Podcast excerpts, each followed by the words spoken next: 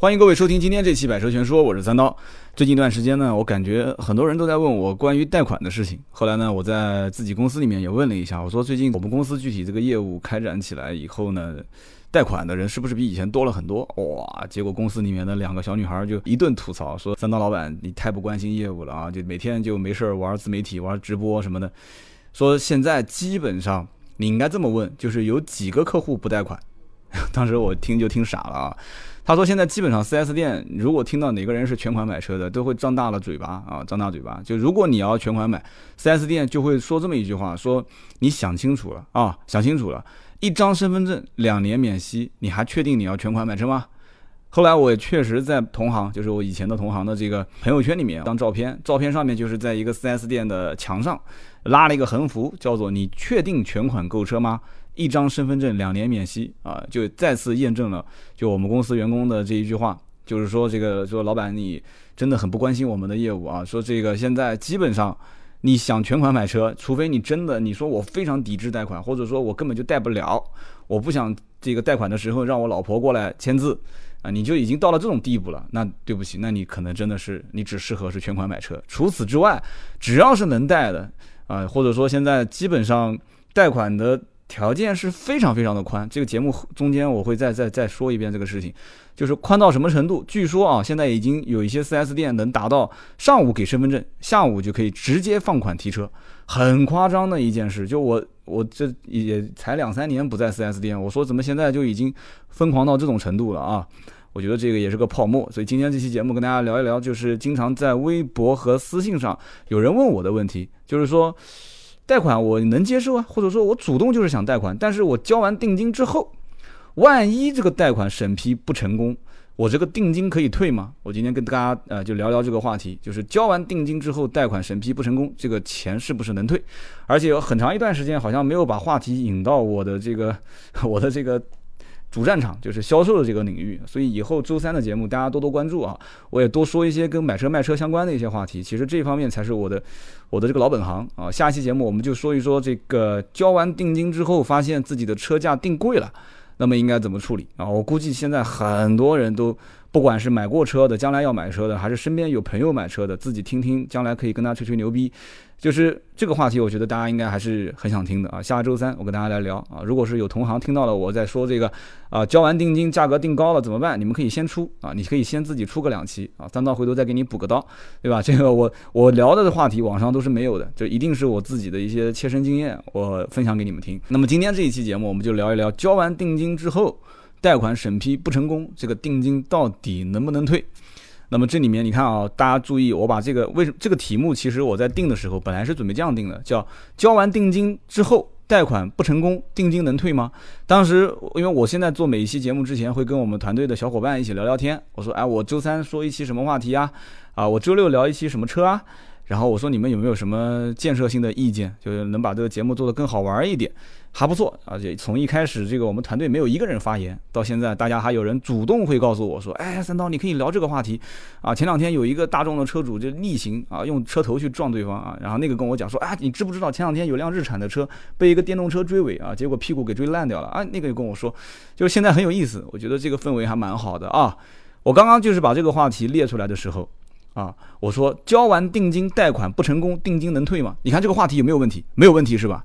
当时我们销售的这个我的合伙人就拍桌子就跟我说了，说三刀你这个题目列的有问题。我说有什么问题呢？交完定金贷款审批，你看交完定金贷款不成功，定金能退吗？我刚刚把就是现在的标题你们看到的叫做交完定金贷款审批不成功，定金能退吗？就差了审批两个字，对。这就是我的合伙人跟我讲的，说你一定要加审批两个字，为什么呢？因为你交完定金贷款不成功，定金能退吗？这个是没有答案的。为什么呢？因为你交完定金之后，这个不成功的这个各种因素是都会有的，但是如果审批不成功的因素只有一个，那就是银行。就是银行它的这个条条框框是你确实没符合嘛？就是说到底，其实还是贷款人本身的问题。但是银行的这个条条框框你没有达到，之前没有预知的情况下，就是比方说销售也没有预知到这一点，你有没有也没有预知到这一点，那银行审批不成功，这个定金是，反正我目前从业到现在为止啊，就截止到今天为止，这定金我还没有见过说不能退的啊，就基本都是能退的。呃，不管什么宝盖头的定也好，言字旁的定也好，就是在汽车销售这个领域，不像说真的是能能每一条都上纲上线的在，打官司哪有那么多时间啊？就开门迎客，对吧？所以没有没有 4S 店会主动跟你打官司，除非你主动想跟他打官司，所以基本上都能退。那么为什么要加审批不成功？就说白了，就是你的硬性条件没有符合银行的这个。呃，正常的贷款的条款，那么因此就会出现一个什么情况呢？就是一个销售，就是一个只要不是特别特别业余的销售，只要谈到贷款，他一定是非常非常清楚这个贷款审批的底线或者说是红线是在什么位置，所以。就我就觉得就很奇怪，那怎么会出现那么多贷款不成功的人呢？对吧？很多的一些听友在微博里面私信我说，我这个贷款不成功，4S 店不退我钱怎么办？我说那你把合同条款拿出来，你再把整个过程你写详细一点啊！你要觉得微博私信不行，你就发个邮件给我，我给你个邮箱，这里面一定是有一方把整个过程当中的某些细节给。没有说给我听，就是说 4S 店服务多么差，就是不肯退钱啊！之前都是谈好的。如果是一个只要不是非常非常不专业的销售，你要如果要贷款，一般他会问你几个问题，比方说啊，就呃，我们贷款需要提供的条件是啊，夫妻双方的结婚证、身份证，然后你的银行的流水啊，你的银行的流水是要大于你的现在所有的负债的两倍。这怎么去理解呢？很简单，就是说呃，你现在比方说已经有房贷了，每个月房呃房贷要还到三千块钱。那么也就是说，你的流水至少要大于六千，但是还不行啊，六千肯定是不行，呃，还要大于你现在的汽车贷款的这个额度乘以二。也就是说，你现在买一款车，一个月还六千块，你的房贷之前本身就一个月还到三千块，那就是九千块钱。那你现在每个月的财务进账，你要至少得满足一万八，这是一个基数啊。你每个月的收入如果低于一万八千块的话，每个月稳定的来源啊，有人讲说，我我是做生意的，我不是每个月都有一万八进账，但是呢，我可能头三个月都是空的，没有钱进账，第四个月八突然进来了一笔十万，第五个月八又进来一笔五万，第六个月又没有钱，第七个月又没有钱。那么其实有人讲说，那我这比那些平时每个月拿固定工资的人，我收入还要多很多嘛？但是我要告诉你一点，就是银行对于像你这样的人，叫做不稳定收入人群。哈哈，你懂我的意思？就银行最喜欢的是那种稳定收入人群，比方说公务员。对了，所以这就是为什么银行会对公务员这一类别的人会有很多的优惠的条件，比方说利息更低呀，啊，放款的这个周期更短啊，贷款的年限更长啊。你看，如果夫妻双方两个人都是公务员的话，甚至能贷到五年啊。包括还有很多车型只卖给公务员，叫公务员款，哈哈。所以呢，现在基本上现在也低调了一些啊，没有没有没有敢明目张胆的说说公务员。但是其实，在银银行的这个层面的人来讲的话，把所有的贷款客户一般就分两类啊，一类是公务员，一类是非公务员啊。这个我们就说的说的玩玩啊，就不要不要太当真。所以呢，基本上在银行贷款前，4S 店的销售，除非他是不跟你说，他是蒙着你不讲，那么。他可能是想做你这个单子，想碰碰运气啊。他如果真的知道你的银行的收入的流水是达不到这个标准，他没有告诉你你的收入要达到你的还款，就是你的整个的家庭的负债的两倍，他没有跟你说到这一点的话，那今天三刀我告诉你啊，我来告诉你啊，你你说三刀收入怎么样？三刀也不是什么稳定收入人群，对吧？那我当时我买车的时候，我也很担心这一点，所以我跟大家也是这么说的，我说我很了解你们现在要稳定收入人群。但是呢，一个呢，我有存款，我可以把存款证明给你看；二一个呢，就是这不能再说了，这小秘密都说给你们听了。二一个呢，就是我的这个收入应该讲是足以还现在目前的这个车贷的，然后包括还有就是我也有房贷嘛，就是包括还贷的两倍应该问题不大。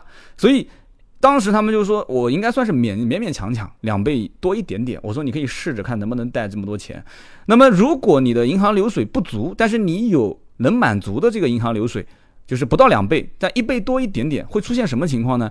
有可能他没有把你拒绝，但是呢，你本来是贷二十万，银行只给你批到了十五万，那这怎么办？那怎么办呢？那你只能再去找找一点钱来吗？首付款多付一点吗？对不对？所以只会出现这种情况，所以完全说银行批不下来的情况是非常非常少见的。那么，因此，在你下定金之前，你就应该去做好这种审核工作。你稍微你了解一点，你别光听销售员去讲。我跟你讲，全国各地的销售员专业程度不一样，对吧？这个抗压抗压力的能力也不一样，每个月的业绩的完成的这个这个这个档次也不一样，收入水平也不一样。所以，被教育的程度也不一样，所以你你指望他把每一件事情给你讲得很细，这是不可能的。所以今天三刀我在这边就跟你聊一下啊，你的银行的流水是一个硬杠杆，是一条红线。如果你的银行的流水就是你每个月的固定的进账，你达不到你现在的整个家庭收入的两倍啊，就是你的负债的两倍，我劝你就不要去想入非非的去贷那么多钱了啊。你比方说我贷二十万，那我每个月要还六千块。每个月还六千块，贷三年，那你现在银行房贷还要有个三千块钱要还，就是九千。你每个月没有两万块钱的家庭月收入，你就不要贷这个钱了，就是你审核不通过的概率非常非常高啊，这是一个。二一个呢，我刚刚说的一个是夫妻双方结婚证、身份证，那包括还有一些人，有一些人就特别不希望让他老婆过来签字，说能不能让我老婆不要来签字啊？或者说我能不能带我老婆签？想都不要想啊！银行现在贷款，凡是要夫妻双方签字的，有的还要录视频。还要录视频，就是你不但要签，旁边还有一个人给你拍摄像，就怕你万一找了一个不是你老婆的人过来，对吧？那么这个就很难说了啊。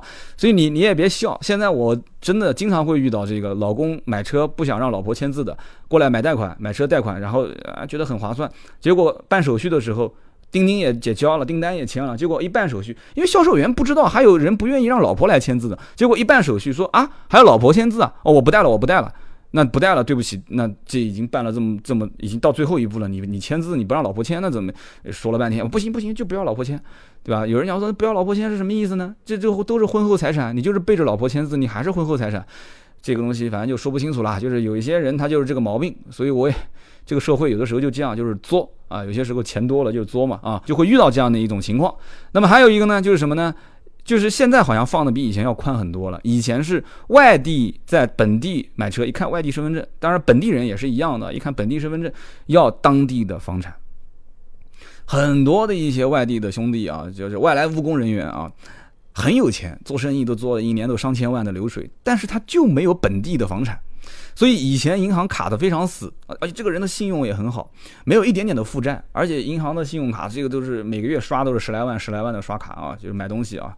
所以而且他还有还有就是全球各地的奢侈品消费记录，就这种人就是优质客户。所以呢，当时就卡就卡在这个当地房产上面，所以后来就出现了担保公司是愿意给这种这种人去担保的，收收手续费嘛，收担保手续费。所以呢，当时就会出现一个担保公司的概念。所以现在你再看，其实现在各个银行的汽车贷款的门槛已经放得很低了。我刚刚前面也说了，包括汽车金融，就是很多汽车品牌都是自己汽车厂商啊联合一些银行或者是自己的公司自己开一个金融公司，完了之后自己给自己的客户放贷款，非常宽，一张身份证直接给你积，嗯，两年免息，三年贴息，哇，低的是一塌糊涂。所以就会出现这样的一个情况，就是房产以前是一个硬杠杆。以前是个硬杠杆，现在你再去买车，你看，其实房产并不是硬杠杆。但是有一点，今天我们聊的话题是交完定金之后，哦，贷款审批不成功，定金能不能退？那么涉及到贷款审批不成功，定金能不能退的话，你就一定要问清楚，银行这个对于房产是不是硬杠杆。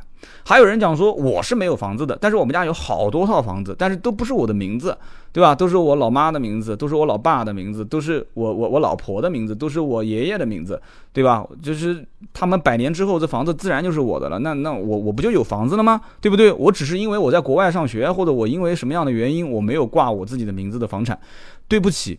在以前，这个就叫做名下无房产，这是硬杠杆，就是名下无房产。你这个时候如果再加上流水不够的话，那你根本想都不用想，你根本不可能贷。你哪怕就是什么美国留学、英国留学，你你你刷信用卡刷的也是你老爸的，就特别有钱，没用，还是不可以贷。怎么贷款？很简单，用你爸的名字贷啊，你爸跟你妈的名字一起过来贷，或者就是用你的名字贷款，但是追加共同还款人。让你的父母同时提供相关的资料，你的资料也要提供啊，就是共同还款人。所以说，就是硬杠杆是一定要问清楚的。就你不想将来交了定金之后，贷款审批不成功，然后再跟 4S 店说我要退定金啊，这个那个的，你不想遇到这么麻烦的事情，提前就像我刚刚说的啊，这些问题一定要去审核好啊。那么审核完之后，是不是就可以订车呢？不是的，还有一件事情，这个也估计很多销售员不会提啊，但我经常会提这么一件事：把你的身份证。包括你老婆的身份证给啊，就是主还贷人是谁？就是一般正常给一份身份证就可以了。比方说，你说车的行驶证是我的名字啊，交定金写合同也是我的名字，那 OK，你把你的身份证给 4S 店，4S 店一般会有一个专门负责贷款的部门，或者是银行会专门有一个人驻点，或者是比方说上汽金融、丰田金融、大众金融会有一个人驻点在 4S 店，他一定能帮你去查，只要那一天是工作日，不是星期六、星期天，他当时就可以通过你的身份证号，能基本查明你的个人信用好与不好。很快，非常快。包括现在，其实国家也公开了相应的这个信用的查询的这个网站，你也可以自己上网查一查，很方便。回头我在我的订阅号里面也可以。我加一个链接吧，哎，这是一件好事。我加一个那个信用查询的链接给你们，你们回头会去看一看啊。我你们要如果找不到的话，新浪微博呃百兽全说三刀，你可以私信我啊。包括微信的话，加四六四幺五二五四，加我们盾牌的微信，你可以问他，你说三刀节目里面提到过有一个呃个人信用征信的查询的网站，回头我告诉你是在哪个网站啊，是国家的。所以呢，这个你如果自己不会查，你就让 4S 店的这个驻点的人帮你去查，帮你去查，很快。基本上你这边在谈价格，那边他很快就给你查出来。就算当时没有查出来，你也可以跟他这样讲：你说那这样子好了，我这个车呢，要不今天呃我交个意向金三百五百，我先不签合同，你给我写个收据，我改天你这边我的银行的这个大概的情况查清楚了，我明天把定金给你补上，我们再签正式合同。如果说当天他一定是有这个优惠，让你想交点钱把这个优惠给锁死的话，那就这样操作。那如果不急的话，你隔一天就是了，今天晚上回去睡一觉。睡一觉，明天那边出结果了，明天一早你再过去交钱，这也无所谓。所以个人信用也是一个非常非常关键的事情，我们经常遇到。我到现在为止，自己的我这个汽贸公司啊，也会遇到这个情况啊。大老板，大金链子，大金表，对吧？一日三餐小烧烤跑过来，就说，对吧？剔着牙就跟我说，说那个三刀，我跟你说啊，我就我什么都差，就是不差钱。我跟你说，我信用非常好。我跟你讲。哎呀，这我公司虽然也不算大，对吧？有一个月流水也就一千来万吧，对吧？这我我不差钱啊，是他确实不差钱啊。南京也有房产啊，银行流水确实也很恐怖啊。但是就是信用极差，信用极差。我们曾经帮一个买 S 六百迈巴赫的兄弟，他愿意加钱，他愿意加几十万买这个车，但就是信用过不了。这哥们儿竟然房贷啊，买了一套别墅，房贷逾期。房贷逾期是红线，兄弟们听好了啊，千万千万不要房贷逾期啊！房贷逾期基本上你就跟这个基本上所有的贷款就说拜拜了啊！房贷逾期是一个非常恶劣的一个个人行为，所以房贷是不能逾期的啊，千万不能逾期。所以当时就这个单子就一直卡在 S 六百的迈巴赫啊，愿意加四十万的现金去买这个车，结果他就是始终就这一块 没搞定。我说哥们儿不行，你就全款买吧。他说哪有那么多现金呢，对吧？啊，我只能贷款。啊，所以就不说了这件事情。反正基本上我刚刚提到这几点啊，我刚刚提到这几点，夫妻双方结婚证、身份证，你一定要让你老婆去签字啊，别想找点小花花头，说我我能不能不让老婆签？不可能的事情啊！你单方如果不配合，所以这就是为什么今天标题要加银行贷款，就是交完定金贷款审批不成功呢？为什么不叫交完定金不成功呢？交完定金贷款不成功，为什么不用这个标题，要加审批两个字？因为我们吃过太多的亏了，三刀的公司就吃过很多这个亏。因为你贷款不成功，没有加审批两个字的话，会出现什么问题？客户不配合啊，客户不配合，我们经常会遇到，但也不算太经常，大概也就一个月两个月会遇到一两次。现在好了，现在加上审批不成功两个字，没人敢跟我们这样操作。我们以前吃过这种亏的，你知道吧？就是客户明明。订完车之后发现，哎呀，好像，比方说订辆奥迪，订完之后发现，哎，好像奔驰更适合我，但他又不好意思跟我说，哎呀，说三刀能不能把定金退给我？然后呢，但是他知道贷款如果不成功的话是可以退定金的。就三番五次的就推脱，今天我出差了，明天去美国旅游了，后天怎么样了？就是银行打了几次电话，要不就是不接，接了就说在忙，对吧？然后让他给这个手续，给那个手续，一拖再拖，给银行流水。他知道自己有大的这个银行流水，他不提供，提供一个小额的银行卡的流水。然后银行又说银行流水不够，不够的话，银行去查说不对啊，你名下不止一张卡。银行就是贷款公司想查什么都能查得到。真的是什么都能查到，说你能不能再补充一下？你实在没有找你老婆的银行卡也可以，就是你们家庭共同收入，啊，不配合还是不行，不配合啊，这个那个的支支吾吾的，你不配合这种，对不起，交完定金贷款不成功啊，贷款不成功不是贷款审批不成功，你不配合的话，这个就容易扯皮。所以经常我看到有的时候问到最后，你比方有的网友他会问我啊，听友说说我这贷款不成功，贷款不成功，这个 4S 店不退钱啊，然后。有我们这边有买买车的业务，我们跟当地的 4S 店，我说能帮帮你的忙，我们跟 4S 店沟通一下吧。打个电话给 4S 店一问，4S 店说：“那你自己去问问客户，他贷款贷了多久了？”银行问他要资料要了多久了？问他要资料要了三个月都要不上来资料，说他完全不配合贷款，现在就要退定金。你说这个让我们怎么办？我们天天想服务他，想让他去把资料交全，他不交啊，他就是不肯交。现在不是贷款不成功，银行所有的手续我们之前也都问清楚了，都没有问题的。现在他就是不愿意配合，所以。客户如果不配合银行贷款，这个贷款不成功，你现在让 4S 店给你退定金，那 4S 店退不退呢？我可以负责任的告诉你，就是我这么多年在 4S 店的经验啊，4S 店也会退给你的。但是你如果不配合他去银行贷款的手续没有审批成功，4S 店也不会说我不退你，他也可以给你拖。对不对？我不是不退给你，但我也没承诺给你说退退定金的时间有多长，对不对？也没有说今天就一定要把钱退到你账上，也可能是三个月，也可能六个月，也可能一年，也可能两年，对不对？也可能三年，对不对？反正我之前不是不给你的，因为你跟我打官司也可以啊，没有问题啊。我合同，4S 店的合同都是格式条款，你跟他打官司能打得赢吗？反正我到现在为止，就是哪怕多么不合理的合同上的条款，最终我没见过客户打官司把 4S 店打赢的。所以基本上就这么一个情况，基本都是庭外和解啊，庭外和解。但有人要讲了，说啊，之前不是谁谁打官司打赢了吗？那个能上新闻的打官司打赢的，那都是媒体的压力啊，都是媒体施压了，全中国人民都看到了，这是没办法的。小范围的事件想都不要想啊，就我是比较悲观的。所以呢，基本上大致上今天我跟你们说的情况就是，如果想 4S 店。就是你订完车之后，贷款审批不成功，退定金行还是不行？想问 4S 店行还是不行？今天不要问 4S 店，你问我三刀就告诉你是可以的。哦，不管言字旁的定还是宝盖头定，我也不管法律上面什么宝盖头不能退，言字旁可以退，不谈这些东西，我们不谈，就谈到这一个点上，就是你如果是银行审批不成功，而且在之前销售员也跟你确认过了，夫妻双方结婚证、身份证、房产、银行流水、收入证明，哎，刚收入证明没讲啊。收入证明就是有人讲啊，收入证明嘛，不就是找个公司，然后你管他什么公司，盖个章不就行了嘛？我告诉你，很多人最后死都死在收入证明上面。有人讲说，收入证明有什么会死呢？对不对？我明明一个月可能就一万块钱的收入，一年十二万，我让公司给我开个三十万。首先，现在公司开收入证明不像以前了，现在会银行真的会打电话过去，会过去核查，但是这个是抽抽样啊，不是每个都打，他留的是公司固定电话。一旦打电话过去，我们就曾经遇到过，打电话过去问说：“哎，请问你们公司有这么一个人吗？”那边前台小姑娘接到电话，呃，谁？我不知道啊，没没这个人啊。然后银行会说：“您方不方便去查一下通讯录？”就是银行会让你找人事去查一下有没有这个人。然后小姑娘傻乎乎，前台很多前台是什么都不知道，跑到前跑到财务或者是跑到人事去问啊有没有这个人？人事说没有，好回来接电话，呃，跟那个贷款公司讲啊，我确认我们公司没有这个人。叭，电话一挂，对不起。这个电话挂完之后，你有多少的房产，有多少的银行流水都没用，你的收入证明是假的。这个假的比比就是比你你应该怎么说呢？比你的银行收入流水不够还要恶劣啊！所以兄弟们，你不要太不要太轻视了，太小看银行的这种审核。可能有销售员会跟你讲说：“哎，收入证明没关系的，你就给我空白的纸，我回头给你盖个章就行了，对吧？”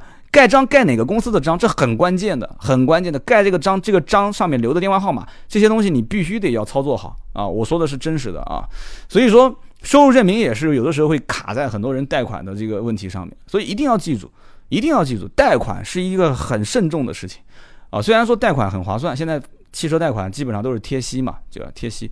啊，就三年可能九个点，甚至三年可能就呃一年一点九九，两年两点九九，三年三点九九。像宝马经常会做这个低息贷款，虽然很划算，但是你一定要记住，你要很重视很重视这里面的每一个流程。一旦有一个流程没走对，你出现这个贷款贷不下来，你就很麻烦，真的很麻烦，不必要的事情。另外一个就是，万一要是你将来贷了款了，你又不重视，你要没还款，没有绑定银行卡，你出现你一个这个还款不及时也很麻烦。所以贷款。现在其实我觉得是我们这个年代的人，可能每一个人基本上每个人手上多多少少都会有一点贷款吧，我是这么想的啊。就是哪怕没有贷款，你可能多，你像京东现在也动不动买个东西打个白条，对吧？你上淘宝或者是天猫买东西，他也会让你说你能不能要用蚂蚁那个什么蚂蚁金服，用蚂蚁信用贷啊，你所以你你多多少少每个人手上都会有贷款，但是我我现在是我很在意就是个人的信用这一块。还有一种情况是什么呢？就是你的个人信用。没有贷款记录，没有信用卡的刷卡记录，所以信用卡我建议大家还是办一张，但是不要办太多，一张就可以了。一定要有信用卡的贷，就是刷卡的记录，然后信用卡反复的刷，因为信用卡的刷卡能证明什么东西呢？就是证明你的每个月的，就是你的消费能力以及你的还款能力、还款的及时性。它其实说白了就是在帮你攒你的信用的积分。你大家其实可以理解我现在讲的这个啊，呃，有人讲说，那我经常出去刷的就是我的这个这个，就是我的银行存款的这个卡，对吧？就我我不太懂银行的这个专业术语，什么借记卡、贷记卡，反正就是说我平常存钱的那个卡，这个呢也有用，也有用，但是没有信用卡来的那么的直接。就是如果你要按证明材料的等级来分 A 级、B 级、C 级的话，那么信用卡的刷卡的这个记录跟你信用卡的额度，那一定是 A 级，就是判断你个人信用的最好的一个证明。那你要如果说我不喜欢用信用卡，我就天天用我的银行卡刷也可以，没有问题。但是它可能只能在你的银行流水里面，它在你的证明你的个人信用的等级里面，可能属于 B 级或者是 C 级，大概就是这么一个情况。所以说一定要记得这一件事情，就是你最好办一张信用卡，不要办太多。这张信用卡呢，没事，经常刷刷啊，经常刷刷。所以呢，就是讲了这么多啊，就是一定要配合银行去审批。银行你配合他审批，审批不通过，可能出现了一些不可抗力。啊，就比方说你确实银行流水这一块儿啊，你觉得也是达到了两倍了，或者说在两倍的上下，但是银行那边呢，它就是审批不通过，或者说贷款只能给你贷十万，你要贷二十万，你可以跟 4S 店说，你说我实在手上凑不了这么多钱做首付，我手上就那么五万块钱，对吧？你要让我交十五万的首付，我还不如。我还真不如全款，全款我又没钱，所以你看能不能这样缓一缓，我的定金就先退了。就大多数 4S 店不会那么为难你的，就确实是这么一个情况。那那能能接受也能接受，他服务好你，你将来要买他的车，你还会找他，对吧？那么基本上就这么一个情况，或者说是就是比方说你你你你到了最后，你突然发现说，就是我反正基本上贷不下来的可能性很少，绝大多数都是卡死在这个银行流水或者是个人信用，就这两块儿。这就是我我今天要聊的这个话题啊，就是说这个交完定金之后，贷款审批不成功，定金能退吗？我给的答案是能退啊，一定是能退的嗯，所以大家反正就是按照我今天说的这几个点去聊就 OK 了。那么最后再说几个这个题外话，我们也聊了二十七分钟了，我们再聊几个题外话。有人问说贷款的手续费是什么？其实这个可以单开一期节目，但是今天就点到为止的跟大家讲一讲贷款手续费是什么。我觉得是一个很操蛋的东西啊。为什么这么讲呢？就人讲说三刀你别说脏话，对吧？我们家小朋友还在听呢，就我忍不住，你知道吗？因为我我最反感的是 4S 店的两样东西。我在 4S 店的时候，我跟我们的老总也是这么提的。我说第一个，我反感的是强加装潢。我说为什么装潢不能自选，对吧？你如果装潢品质很好，手艺很好，对吧？你在国外很多的国外的这种 dinner 啊，或者是像像日本，我发音不标准，日本叫 Yanasi 是吧？像这种车行，人家都是买完车集中在一个地方交车。集中在一个地方交车，交完车之后，它旁边就是改装店，一条龙服务，你自愿去选，对不对？当时因为改装在很多国家也是比较放得开的，人家直接什么轮毂啦，什么什么什么中网啦，就是改的这些东西，全部都，但性能提升这个另外了，就其他再说了，包括就改什么气动悬挂啦、黑拉 flash，这些都是就是比较比较极端一点的这种这种各走个人个性风格，我就讲简单的外观件的改装。就是很多人就是看到就选，选了就买了嘛。对吧？我们中国人可能就三大件：贴膜、脚垫、后备箱垫，对吧？就这几样东西。所以这些东西强制消费，那个时候我就一直特别的不愿意啊。这是我第一个反感的。第二个反感的就是这些所谓的什么手续费啦、出库费啦、什么什么什么代代为检测费啦、PDI 费啦。这其实都是一些操蛋的费用，为什么呢？这些东西你卖车，这是你应该提供的服务，你要不你就含在车价里面，你就少优惠一点，对吧？大家同城都少优惠一点，优惠完之后反过来再收钱，这个就是我是做销售出身的，我觉得这种感觉是非常差的。所以有人问了，贷款手续费是什么？我可以说你百度搜你都搜不出这个结果是什么，对吧？就没人能说得清。对吧？有人讲不是有消协吗？对吧？我我买一样东西，我要对我的每一分钱，我要都能有有知晓权，是吧？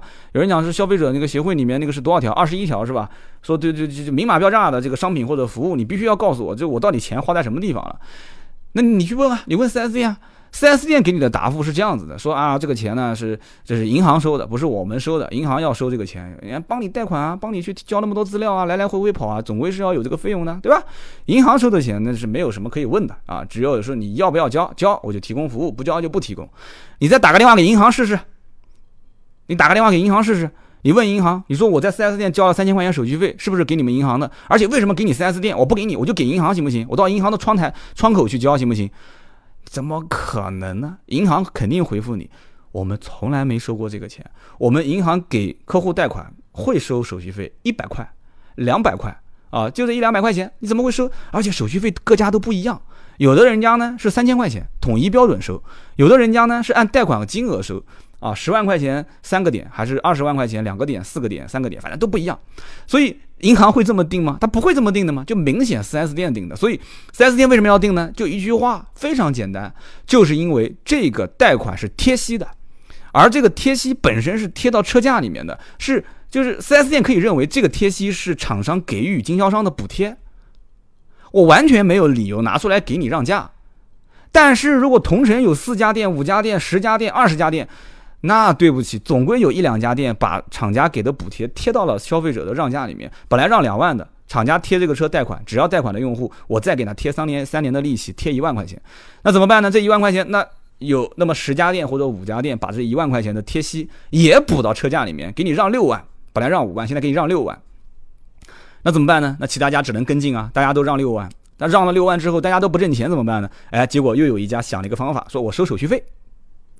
结果一家收手续费，看客户也不拒绝吗，两家也收手续费，三家也收，最后二十家店都变成了把自己的贷款补贴的钱贴进去给消费者让价，感觉哇让了好多钱，然后反过来说对不起，贷款要收手续费。所以再回到我们开头的那句话，叫做你确定全款购车了吗？一张身份证可以两年免息哦，但他没有说一句话叫做两年免息，但是你要交手续费哦。所以这个手续费是肯定免不掉的，所以你就不用去想了啊！三刀给你解释清楚。你要如果说你很较真，你说我要问律师，我要打官司，好，你问律师，律师会跟你说，呃，这个这个贷款购车的手续费呢，它其实是不合理的啊，它是缺乏法律依据和支撑的。